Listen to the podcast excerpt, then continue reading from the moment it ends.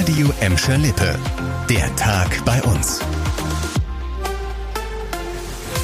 Mit Vera Körber. Hallo zusammen.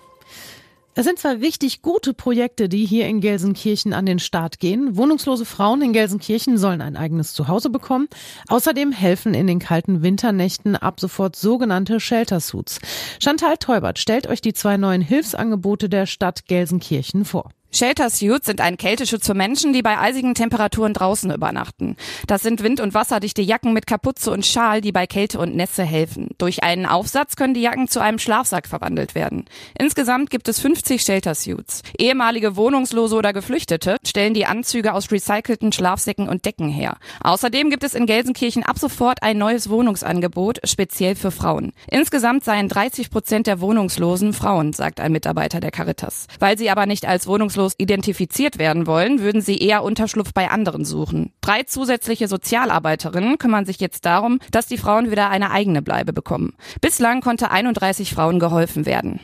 Jetzt ist auch Schluss für den Gelsenkirchener Impfbus. Aber Gelsenkirchener, die sich noch impfen lassen möchten gegen das Coronavirus, die können das bis Ende des Monats noch im Impfbus tun. Am 30. Dezember wird das Angebot an der Horsterstraße in Buhr eingestellt.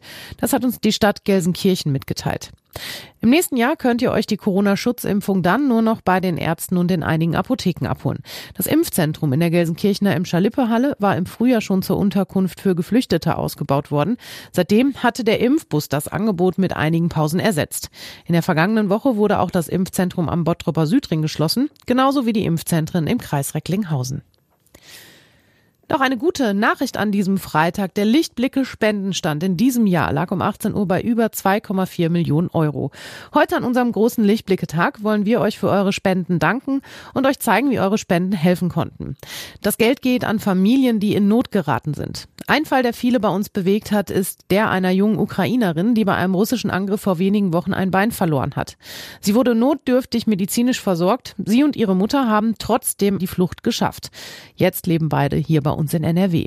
Lichtblicke kümmert sich um die beiden, unter anderem mit der Übernahme der Kosten für viele Fahrten ins Krankenhaus und zu Ärzten oder hilft dabei, Kleidung zu kaufen.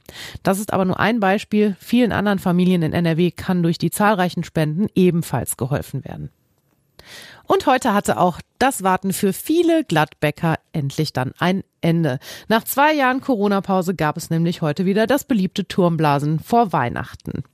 Blechbläser der städtischen Musikschule spielen vom Dach des Sparkassenturms bekannte Weihnachtslieder. In diesem Jahr hat die traditionsreiche Veranstaltung sogar ihren 40. Geburtstag gefeiert.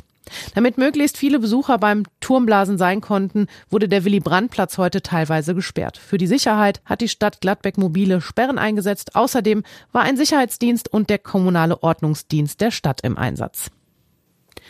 Das war der Tag bei uns im Radio und als Podcast. Aktuelle Nachrichten aus Gladbeck, Bottrop und Gelsenkirchen gibt es jederzeit auf radio und in unserer App.